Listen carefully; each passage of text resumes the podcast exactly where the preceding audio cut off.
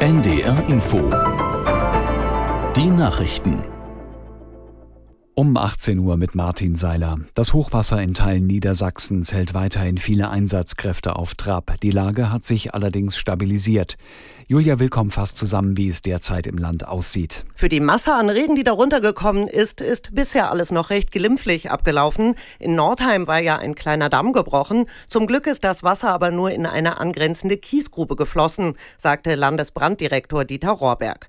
Auch im Landkreis Leer ist es der Feuerwehr gelungen, zwei besonders gefährdete Deiche mit Sandsäcken zu stabilisieren. Anwohner einer Straße in Rinteln sind in der Nacht evakuiert worden, weil Kellerwohnungen voll Wasser gelaufen sind. Im Zeller Stadtgebiet ist die Lage laut Feuerwehr beherrschbar. Die Einsatzkräfte mussten seit gestern zu rund 80 Einsätzen ausrücken. Braunschweig bereitet sich auf weiter steigende Pegel am Abend vor, sagte ein Sprecher des Krisenstabs. Aktuell geht man hier aber davon aus, dass hauptsächlich Felder und Wiesen überflutet werden. Niedersachsens Ministerpräsident Weil hat den Zehntausenden Helferinnen und Helfern im Land für ihren Einsatz gegen das Hochwasser gedankt. Während eines Besuchs in Nordheim im Süden des Landes sagte Weil, es zeige sich, dass dieses Engagement wirklich dringend nötig sei. Entwarnung könne noch nicht gegeben werden, die Wetterprognosen seien eher ungünstig. Aktuelle Informationen zur Lage gibt es jederzeit auch auf ndr.de.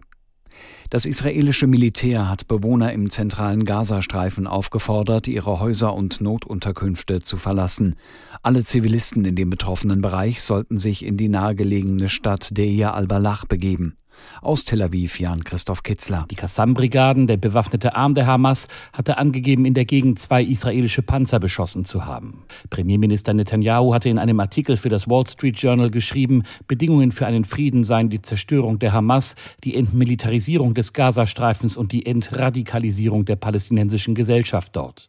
Die Hamas hatte zuvor einen Friedensplan von Ägypten abgelehnt. Für Verhandlungen brauche es ein Ende der Kämpfe, hieß es. Auch im Norden gibt es weiteren Raketenbeschuss auf Israel aus dem Libanon. Dabei wurde nach israelischen Militärangaben auch eine Kirche getroffen.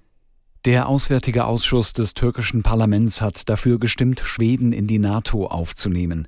Jetzt muss noch das gesamte Parlament den Beitritt billigen.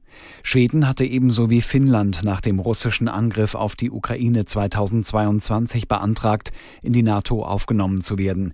Die Türkei stimmte zwar ebenso wie alle anderen Mitglieder zu, warf den beiden Nordländern aber vor, nicht hart genug gegen kurdische Extremisten vorzugehen und verzögerte die notwendige Ratifizierung. Dem Beitritt Finnlands wurde inzwischen zugestimmt. Die schwedische Regierung wartet noch darauf. Präsident Erdogan hatte zuletzt Vorbehalte geltend gemacht. Dabei stellte er eine Verbindung zwischen dem Wunsch der Türkei nach Lieferung von US-Kampfflugzeugen und dem NATO-Beitritt Schwedens her.